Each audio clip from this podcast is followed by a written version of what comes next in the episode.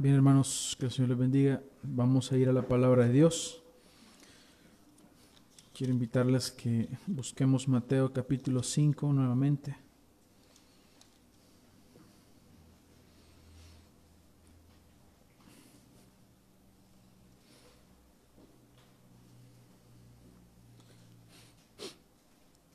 Dice la palabra del Señor en Mateo capítulo 5, versículo 1, viendo la multitud, subió al monte y sentándose vinieron a él sus discípulos. Y abriendo su boca les enseñaba diciendo, Bienaventurados los pobres en espíritu, porque de ellos es el reino de los cielos. Bienaventurados los que lloran, porque ellos recibirán consolación. Hasta ahí la lectura. Oremos. Amado Señor, te damos las gracias por este texto esta porción de tu palabra que ahora es nuestro alimento espiritual. Te rogamos que hables, Señor, a nuestro espíritu, que nos alimentes, que nos transformes, que nos hagas de acuerdo a, a tu mente, de acuerdo a tu palabra.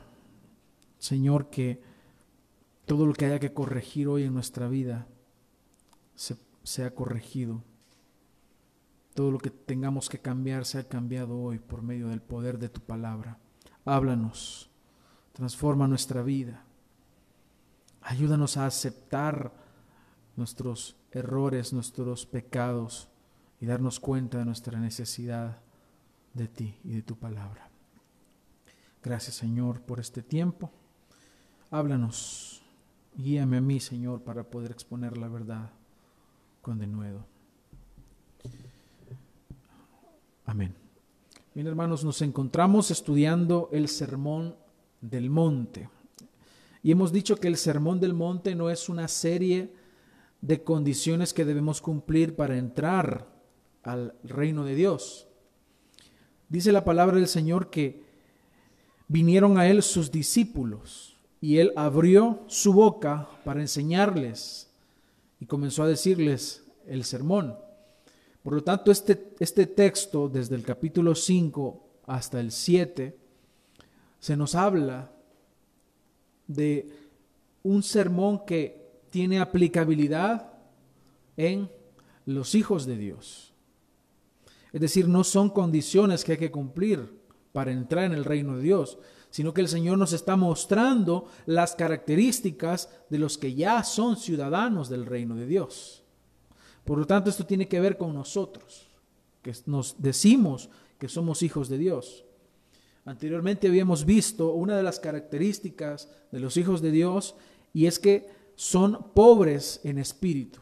Decíamos que no estábamos hablando acerca de pobreza material, que no estábamos hablando de esa condición que es muy común hoy en día de personas que carecen de recursos. Sí hablamos de una carencia, pero especificábamos que esa carencia o esa necesidad es una necesidad de Dios, lo primero que identificamos en el creyente o en el ciudadano del reino de Dios es que reconoce que necesita de Dios. Y al reconocer su necesidad, entonces es feliz. ¿Por qué? Porque quien suple su necesidad es Dios mismo.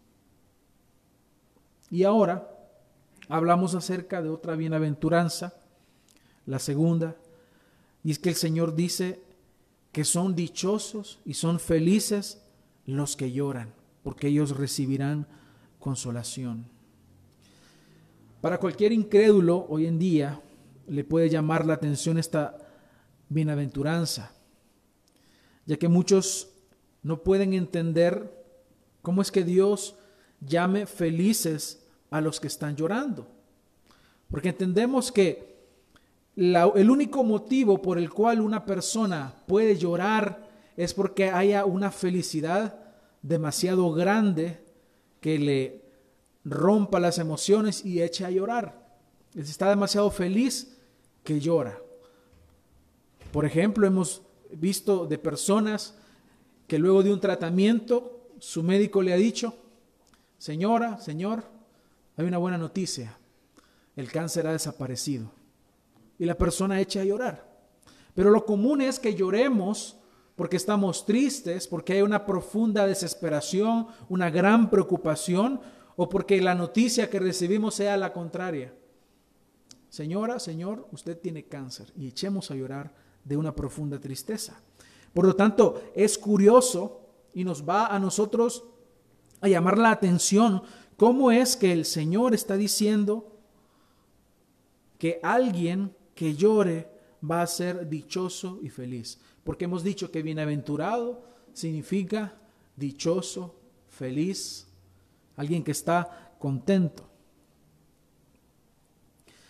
Y al igual que en la primera bienaventuranza que ya nosotros hemos visto, que la pobreza se refiere a algo espiritual y no a algo material o económico, debemos decir que aquí el llorar tiene que ser motivado por algo que tiene causas espirituales de la misma forma. Así que estamos hablando que es un llorar por algo que tiene que ver con el espíritu, algo que tiene que ver con una situación interna del hombre. Hermanos, si nosotros entendemos, y pongamos atención en esto, porque en esto puedo resumir toda la predicación. ¿Qué es lo que más te puede causar gozo? ¿Qué es lo que más le puede causar gozo a un creyente, a un hijo de Dios?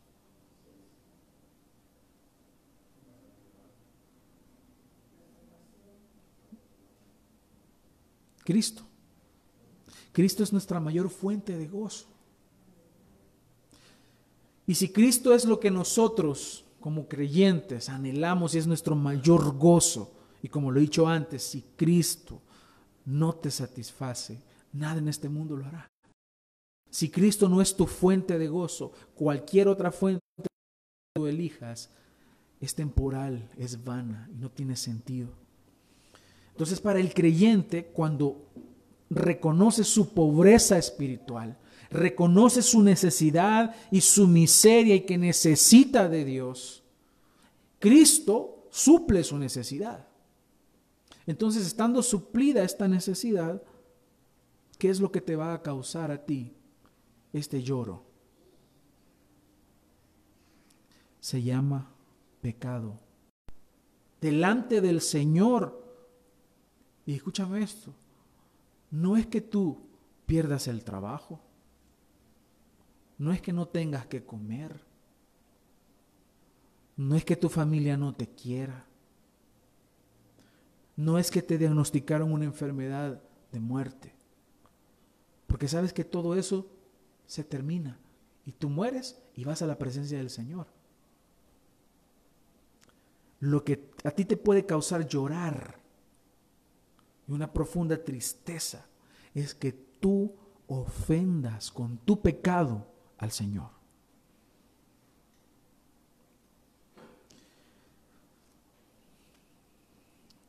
Hay una actitud del mundo hoy en día y es de burla hacia los creyentes. El mundo se burla.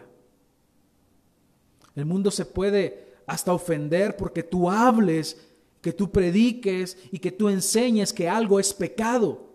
Porque al mundo no le interesa agradar a Dios de ninguna forma.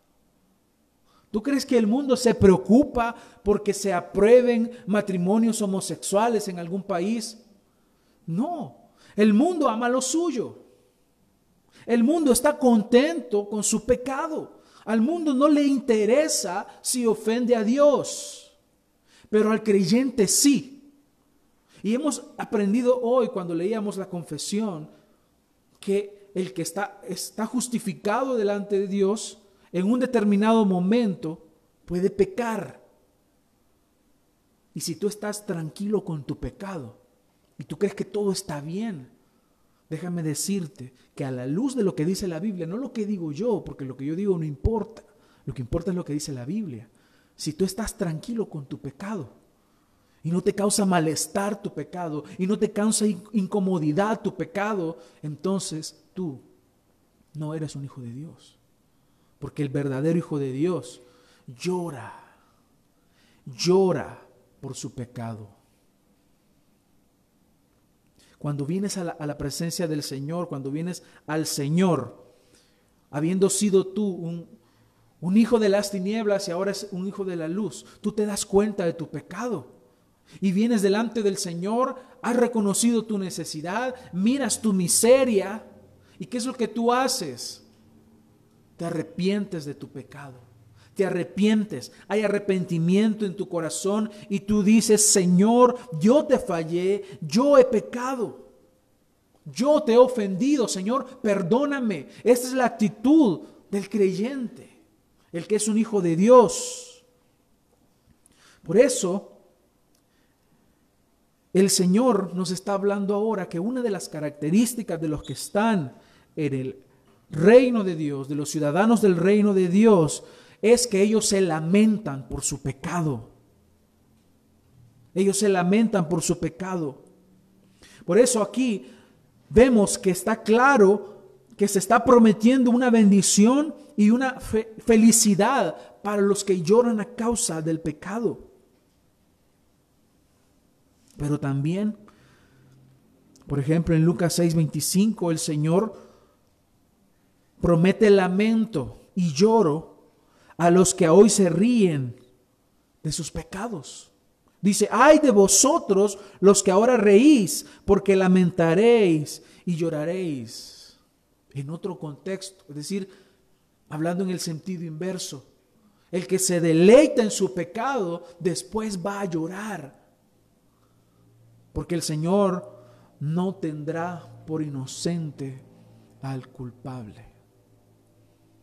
Yo lo he dicho antes, tengo una tranquilidad en el Señor al saber que ninguna injusticia va a quedar impune. Hasta la ofensa más leve que tú te puedas imaginar que alguien te hizo, el daño que alguien te pudo hacer, no va a quedar impune, porque Dios no tendrá por inocente al culpable. Así que, hermanos, Vamos a desglosar esto en tres partes. Primero veremos el pecado, porque es algo de lo que poco se habla hoy en día en las iglesias. De hecho, la palabra pecado ya casi no se menciona. Ahora se habla de errores, de fallas, pero no se menciona la palabra pecado. Vamos a ver qué significa el llorar en el espíritu y la promesa que implica este lloro, que es la consolación. Así que hablemos del pecado. Muchas veces, hermanos, se nos olvida qué es el pecado y qué significa ese pecado delante de Dios. Porque el hombre tiende a minimizar su pecado. ¿Han notado que ustedes cuando se miran a sí mismos, ustedes ven que sus pecados no son tan graves? Pero si alguien más los comete, tendemos a verlos mucho más grandes. Uy, qué barbaridad lo que hizo. Pero cuando lo hacemos nosotros, no es para tanto. No es para tanto. No creo que el Señor se enoje o, que se ofenda. Pero déjame decirte que el pecado ofende a Dios, por muy pequeño que tú lo veas. Porque el pecado es transgredir la ley de Dios. El pecado, nos dice la palabra de Dios, que es transgresión de la ley. Y aquella persona que ve su pecado como algo leve, como algo insignificante, esa persona jamás va a poder experimentar esta bienaventuranza. Porque lo que el Hijo de Dios hace, ver su pecado y por minúsculo que aparentemente sea, sabe que ha ofendido a Dios. De igual forma, aquellas personas que no les gusta la, la, la doctrina del pecado, que no les gusta ver esa palabra ahí. O ver los pecados cuando son descritos. La palabra de Dios nos hace en ocasiones, nos da listas de pecados, de cosas que desagradan a Dios. Y las personas le huyen a eso. No desean hablar del pecado. Porque piensan que no es algo, no es para tanto. Cuando se le preguntan a las personas de diferentes eh, condiciones pecaminosas, las personas piensan que no son tan ofensivos. De hecho, conocemos de casos de personas que viven en pecados escandalosos, Pero como nadie les dice nada, como no hay disciplina en sus iglesias, ellos siguen viviendo en esa condición y todo está bien para ellos. Pues esta persona jamás va a poder experimentar esta bienaventuranza. La palabra de Dios nos habla de personas que experimentaron este lloro, este lamento, esta condición de lamento por diferentes condiciones pecaminosas, aún hasta de su pueblo. Por ejemplo, Isaías 22:4 dice, por tanto digo, apartad de mí la mirada, dejadme llorar amargamente, no tratéis de consolarme por la destrucción de la hija de mi pueblo. Sabía las condiciones en las cuales su pueblo se encontraba y esto le causó un lamento. De hecho, citábamos a Isaías la semana antepasada cuando hablamos de la primera bienaventuranza, en la cual Isaías, cuando recibe aquella visión, él dice, ay de mí que soy muerto porque soy hombre de labios inmundos. Él había reconocido que era un pecador. Jeremías 13, 17. Dice, mas si no oyereis esto, en secreto llorará mi alma a causa de vuestra soberbia, y llorando amargamente se desharán mis ojos en lágrimas, porque el rebaño del Señor fue hecho cautivo, llorando amargamente se desharán mis ojos a causa de el pecado. Y el mismo Jesús, nuestro Señor en Lucas 19, 41 dice, y cuando llegó cerca de la ciudad, al verla, lloró sobre ella, diciendo, oh, si también tú conocieses a lo menos en este tu día lo que es para tu paz, mas ahora está encubierto de tus ojos, porque vendrán días sobre ti cuando tus enemigos te rodearán con vallado y te sitiarán y por todas partes se estrecharán y te derribarán a tierra y a tus hijos dentro de ti y no dejarán en ti piedra sobre piedra por cuanto no conociste el tiempo de tu visitación.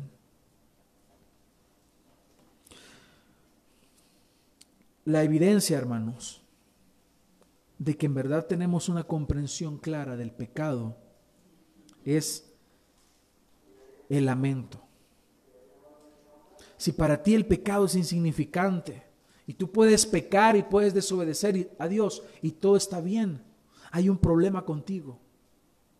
Pero el verdadero Hijo de Dios se lamenta no solamente de su propio pecado, sino también del pecado que observa. Por eso es que nos dicen a los creyentes, y ustedes saben que cuando nosotros, oye, en las redes sociales es mucho más, más fácil cuando tú opinas de algo que está mal a la luz de la palabra de Dios. Te dicen que te calles. Te dicen que guardes silencio porque, porque tú eres cristiano y no deberías de estar opinando de esto. ¿Acaso no experimentamos eso casi todos los días? Acuérdate de esto, tú eres columna y sostén de la verdad. Dices la verdad. Y en ocasiones la verdad va a doler. Así que hay un lamento, hay un lloro por el pecado. Porque el pecado es algo que está en todos los seres humanos. Y las consecuencias de este son consecuencias eternas. Por lo tanto, hermanos, no podemos tomar el pecado a la ligera. El pecado y todo pecado debe tratarse a la luz de la palabra de Dios, porque las consecuencias, según la misma palabra de Dios, es el castigo en esta vida y el castigo también eterno. Por eso debemos de estar pensando, hermanos, todo el tiempo en cómo agradar a Dios. Como que Él, él debe sentirse agradado.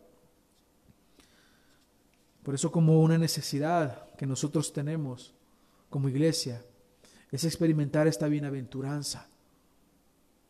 Porque así nos damos cuenta nosotros si en verdad estamos en el reino de Dios. Pero ¿qué relación existe entre el pecado y el lloro? Hemos visto estos textos anteriormente, los que les acabo de mencionar, y estos hombres experimentaron dolor experimentaron angustia y un lamento por el pecado. Ellos entendían el significado del pecado. Ellos entendían también las consecuencias del pecado. ¿Cuál es el, uno de los textos más cortos de toda la Biblia? Jesús lloró. ¿Sabes por qué lloró Jesús? Algunos dicen que Jesús lloró porque su amigo Lázaro había muerto, pero él lo iba a resucitar, ¿no? Él no lloró por eso. Él lloró porque vio las consecuencias del pecado, porque la paga del pecado es muerte. Él vio las consecuencias del pecado que habita en el hombre y es la muerte. Mírate, estás envejeciendo. Un día te irás de este mundo y ¿sabes por qué? Porque la paga del pecado es muerte. Y la muerte pasó a todos los hombres, no solamente en un nivel espiritual, sino también físico. Nos vamos desgastando.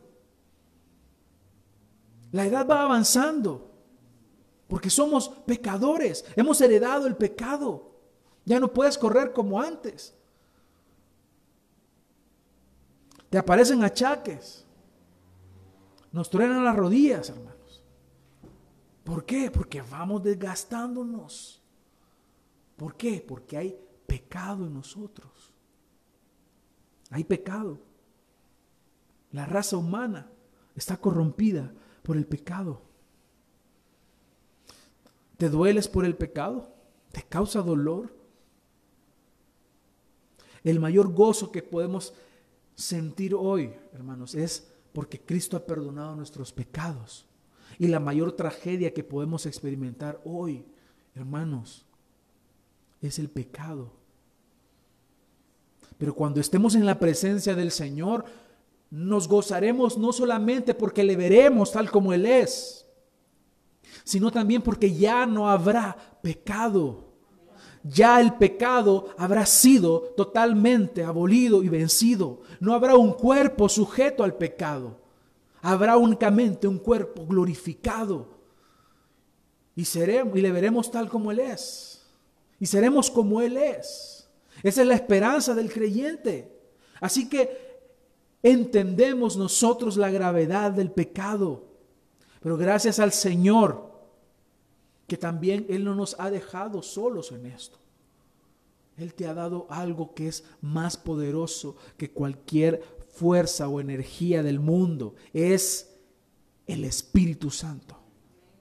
El Espíritu Santo es el que mora en ti. Por eso es que el, el, apóstol Pablo dice, haced pues morir lo terrenal en vosotros. Antes no podías.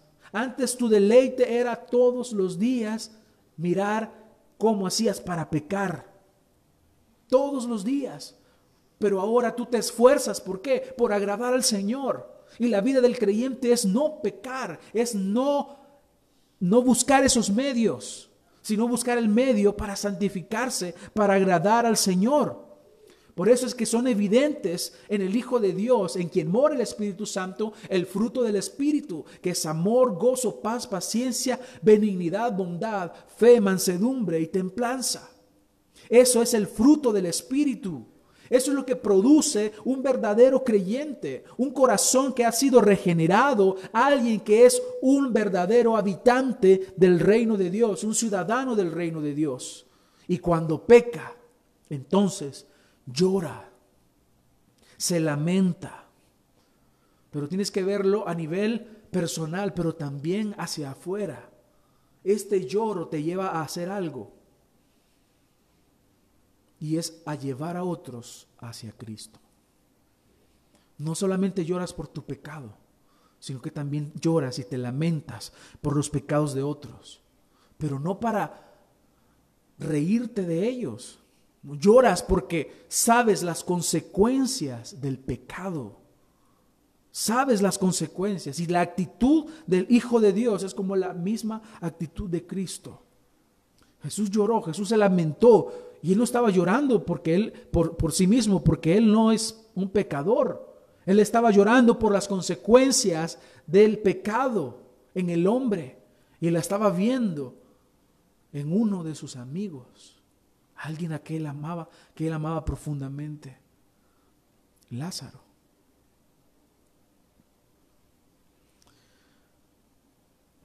Así que dijimos anteriormente, hermanos, que en la primera bienaventuranza de los pobres en espíritu, que implica reconocer mi miseria, reconocer todo lo que nosotros como pecadores somos delante de Dios y humillarnos. Ahora vemos en esta bienaventuranza que reconocer que yo soy un pecador y verme lo malo que soy delante de Dios me lleva a mí a obtener una felicidad. En esta condición en la cual nosotros nos encontramos como hijos de Dios, como justificados, cuando pecamos, reconocemos que es lo peor que nos puede pasar. Pecar es ofender a Dios. Veamos lo que dice segunda de Corintios 5.1. Pablo nos dice cómo mira él el pecado. Dice, porque sabemos que si nuestra morada terrestre, este tabernáculo, ¿de qué está hablando, hermanos? De, de su cuerpo, de su carne, se deshiciere, tenemos de Dios un edificio, una casa no hecha de manos eterna en los cielos. Es decir, al acabarse este cuerpo, vamos a la gloria eterna. Y por esto también gemimos, deseando ser revestidos de aquella nuestra habitación celestial, pues así seremos hallados vestidos y no desnudos, porque asimismo los que estamos en este tabernáculo gemimos con angustia, porque no quisiéramos ser desnudados, sino revestidos para que lo mortal sea absorbido por la vida. Ese deseo profundo por ya acabar con esta situación de pecado.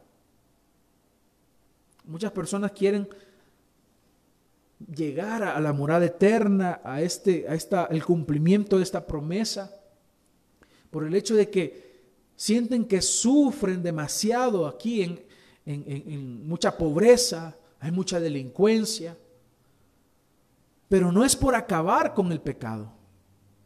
¿Qué es lo que te causa a ti lamento? ¿Qué es? Hazte esa pregunta ahora. ¿Por qué te estás lamentando? Porque eso deja mucho a entender lo que, cuáles son tus prioridades en el reino de Dios. Porque un cristiano que ha comprendido esta lucha posee esta angustia y posee este lloro, este lamento, al mismo tiempo que se encuentra en una lucha interior, porque sabe que es pecador, porque sabe que peca y su deseo es hacer la voluntad de Dios, pero resulta que estando en este cuerpo vamos a luchar, porque en este cuerpo todavía quedan los vestigios del viejo hombre. Esta lucha existe en nuestro interior. Y hermanos, esa es la verdadera lucha espiritual. La verdadera lucha espiritual no es andar echando demonios por todos lados o viendo demonios por todos lados, o echándole aceite a las paredes o sal, que ahora hacen eso. Personas que se llaman creyentes. La verdadera lucha espiritual es la que tú vives todos los días aquí en tu mente. Dice Romanos 7:14, porque sabemos que la ley es espiritual, pero yo soy carnal, vendido a la esclavitud del pecado. La palabra griega es piprasco, que significa mercancía, como esclavo. Esa mercancía. Él está diciendo, soy vendido al pecado. Es decir, soy un esclavo. Porque lo que hago no lo entiendo porque no practico lo que quiero hacer, sino que lo que aborrezco, eso hago. Cuando pecas, tú te das cuenta y dices, yo aborrezco este pecado. Y lo hice y caí. Esa es la verdad del creyente. Pero si tú no estás luchando, si tú estás anhelando y amando tu pecado, Tú no estás llorando entonces en el Espíritu. No hay un lamento. Pero el lloro en el Espíritu Es una bendición. El Señor, hermanos, en su sabiduría, Él dejó una emoción, una reacción en el cuerpo, perdón, que es el llorar. Cuando tú te sientes con demasiada presión y demasiada tensión y tú lloras, tú te sientes bien después. Te sientes bien, te sientes más liberado. Se libera una, una presión, hay una descarga de la presión que se produce por algún problema que una persona puede estar viviendo. Pero sabemos que también que muchos lloran por diversas situaciones que se dan en la vida. Sin embargo, siguen llorando y las personas no se sacian de llorar. Pues, independientemente de cómo suceda, Dios nos está dejando esta misma imagen a nivel espiritual. El lloro es entonces un lamento. Y el Señor a través de esta imagen que el Señor nos quiere comunicar, nos está diciendo que habremos de encontrar un descanso, un descanso que nos hará a nosotros obtener esa felicidad. Así que, ¿qué es lo que sucede en el hombre? Un alivio al alma. En el hombre que llora por su pecado, un alivio espiritual, pero solamente por aquellos que lloran al conocer y a entender cuál es su situación delante de Dios. Es decir, que cuando tú te lamentas por tu pecado y tú lloras, encontrarás la gran promesa que vemos acá, y es el consuelo de parte de Dios. En Lucas 23, 27 dice, y le seguía gran multitud del pueblo y de mujeres que lloraban y hacían lamentación por él. Pero Jesús, vuelto hacia ellas, les dijo, hijas de Jerusalén, no lloréis por mí, sino llorad por vosotras mismas y por vuestros hijos. Tener conciencia de pecado tener conciencia de qué significa el pecado y de sus consecuencias, nos hará que lloremos y encontremos el consuelo que está prometido acá para los hijos de Dios. Aparte de eso, hermanos, el lloro en el espíritu nos ayudará a ver frutos espirituales. En el Salmo 126, 6 dice, irá andando y llorando el que lleva la preciosa semilla mas volverá a venir con regocijo trayendo sus gavillas. Ustedes saben qué son las gavillas. Las gavillas son manojos ordenados que los que van a cegar, a recoger el fruto de lo que han sembrado, lo ordenan de esa forma.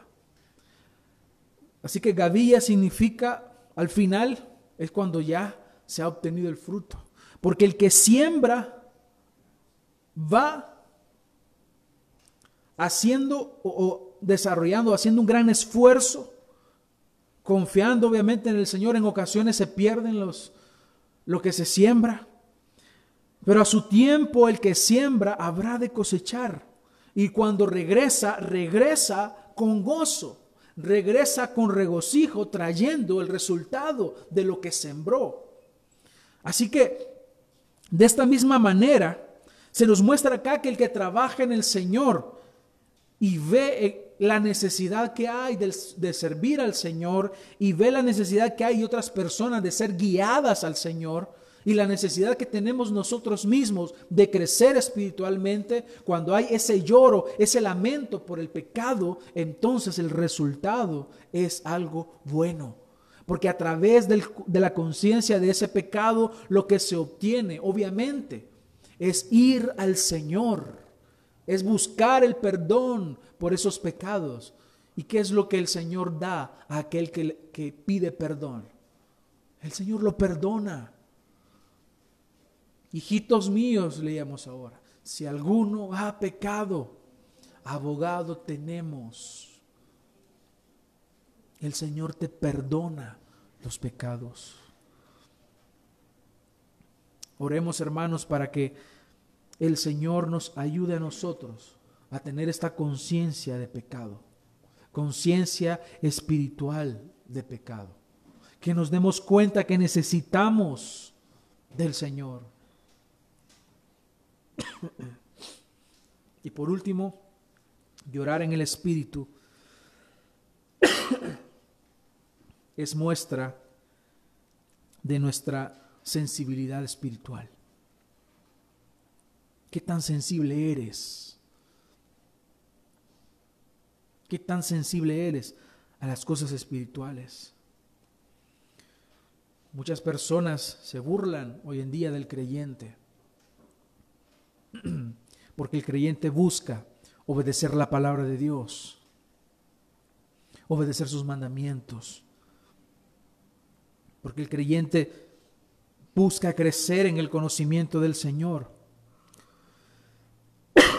Pero el que no ha creído se burla, ha perdido o no tiene sensibilidad a lo espiritual. Pero el Hijo de Dios es sensible a las cosas espirituales. El cristiano verdadero, hermanos, el que ha recibido el Espíritu Santo, es sensible a su propio pecado, pero también es sensible al pecado de otros y busca ayudar a estas personas trayendo el Evangelio. Y lo hablamos ahora en la mañana mientras comíamos. ¿Cuál es tu problema? Puedes decirlo a cualquier creyente, obviamente un creyente maduro, a un pastor. Y si el creyente o el pastor o, a quien le cuentes tu problema, cualquiera que sea, es un verdadero hijo de Dios, apegado a la palabra de Dios, ¿sabes qué es lo que hará? Llevarte a Cristo, te enseñará el Evangelio. ¿Ves el pecado en alguien y quieres ayudarlo? Pues la respuesta es Cristo, la respuesta es el Evangelio, no hay nada más. Es solamente el Evangelio. Pero esto tú lo, lo ves cuando eres sensible, cuando hay un lamento por el pecado de otros y por tu pecado. Así que cuando la persona que llora en el espíritu muestra su sensibilidad espiritual. La palabra del Señor nos dice que el Señor Jesús fue varón de dolores, experimentado en quebranto. Por eso es que el Señor Jesús lloró al darse cuenta de la muerte de Lázaro, por su sensibilidad, por su conciencia, porque él sabía cuáles eran los estragos del pecado. Así que al encontrar nosotros o, entender lo que el pecado hace, hay un lloro, ¿no? Y al que llora le es prometido algo, consuelo. La felicidad entonces del que llora. Parece una paradoja que el que llora es feliz. Y aunque no está hablando aquí en un sentido emocional, sí está hablando de algo espiritual, porque el que llora es aquel que reconoce que ha pecado. Pero no solamente se queda en un reconocimiento de pecado, sino lo que viene para él es consuelo. ¿Por qué? Porque si el problema es que has pecado, ya lo hemos dicho, hijitos, abogado tenemos. Y él antes dice, esto no lo digo para que vayan a pecar, esto lo está diciendo para que se santifiquen. Así que en la condición de pecado, si tú has pecado, ves que tienes una pobreza espiritual, es decir, que necesitas de Dios, entonces habrá una conciencia de pecado en ti y esto te hará buscar de Dios. Y es ahí precisamente cuando encontrarás el consuelo más grande que un hombre puede tener y es Cristo mismo. Es el Señor. Cuando tú te arrepientes de tus pecados y vas delante del Señor y lloras por tu pecado y hay convicción de pecado en ti, que el Espíritu Santo obviamente pone en ti, es ahí cuando vas a la cruz, cuando ves a Cristo que murió por tus pecados, pero no solamente lo ves ahí crucificado por tus pecados, sino que lo, lo, ves también glorificado, lo ves a Él resucitado, lo ves a Él sentado en el trono de gloria, porque Él ha vencido la muerte. Y es ahí cuando encuentras consuelo, porque no habrá otro consuelo más grande que ese, hermanos. No es dinero lo que te falta, no es un psicólogo lo que te falta, es Cristo, es Cristo es el Señor. Él es la fuente de tu verdadera felicidad.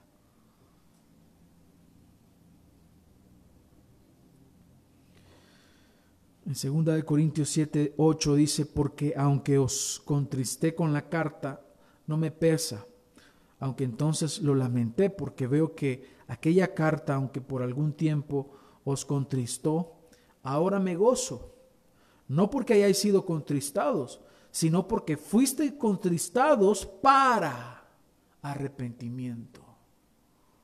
Hay dos formas. Tú te puedes contristar por contristarte. Pero hay un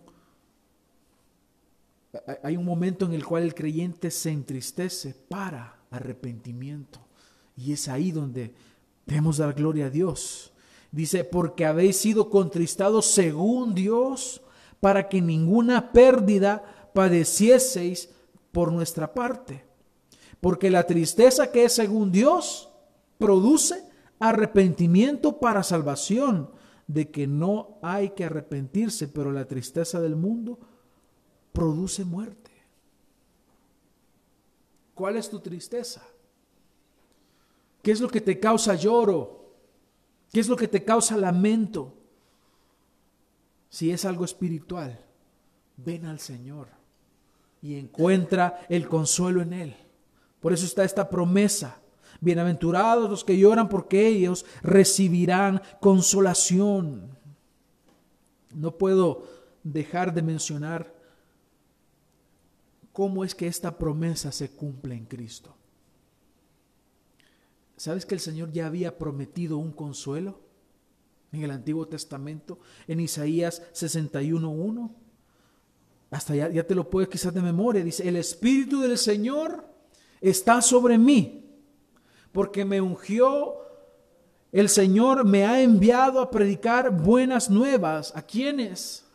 A los abatidos, a vendar a los quebrantados de corazón a publicar libertad a los cautivos y a los presos, apertura de la cárcel, a proclamar el año de la buena voluntad del Señor y el día de venganza del Dios nuestro, a consolar a los enlutados, a ordenar que a los afligidos de Sión se les dé gloria en lugar de ceniza, óleo de gozo en lugar de luto, manto de alegría en lugar del espíritu angustiado, y serán llamados árboles de justicia, plantillo del Señor para gloria suya.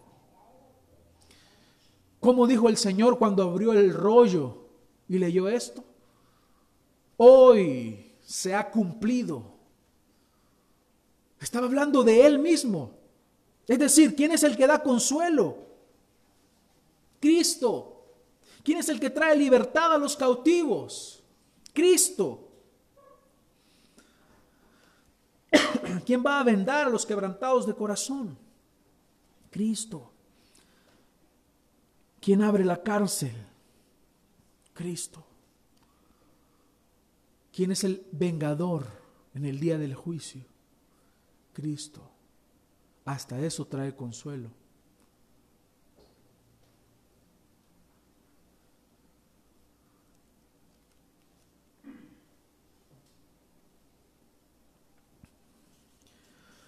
Si creías que el consuelo iba a ser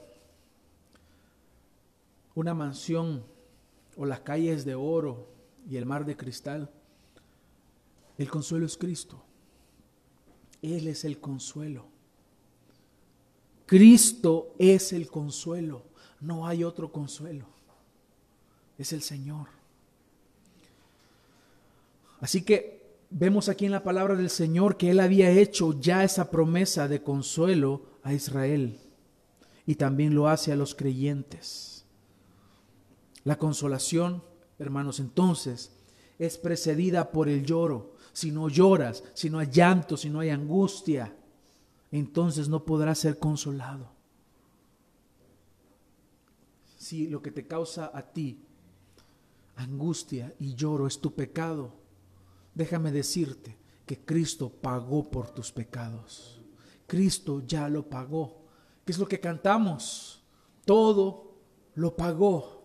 Cristo pagó por tus pecados. Por lo tanto, recibe el consuelo del Señor.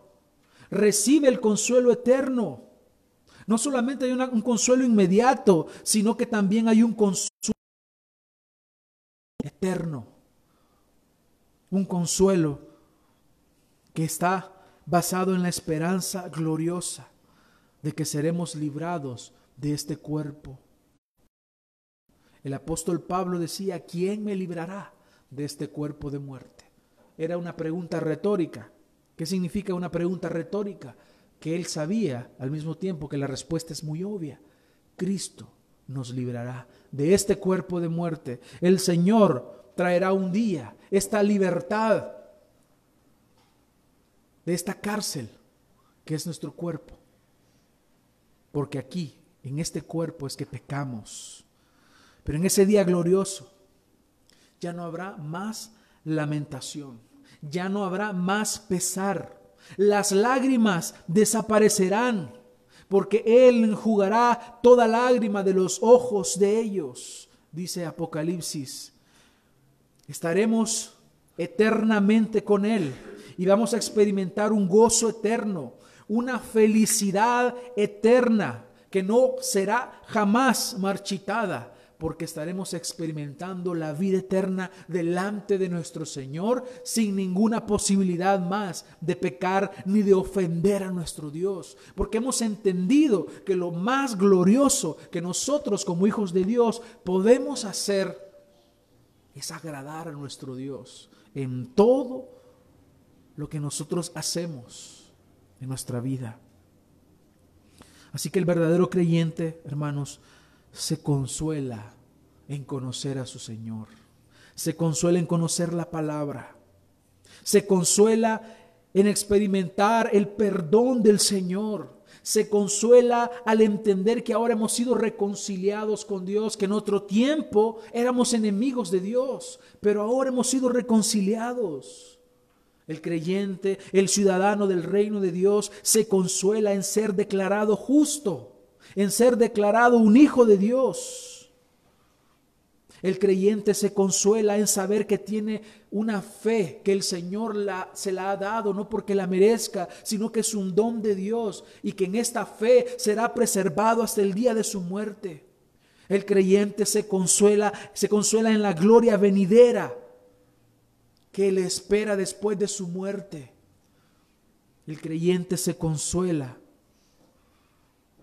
en la verdad de que el Hijo de Dios está sentado en su trono y gobierna con poder y autoridad.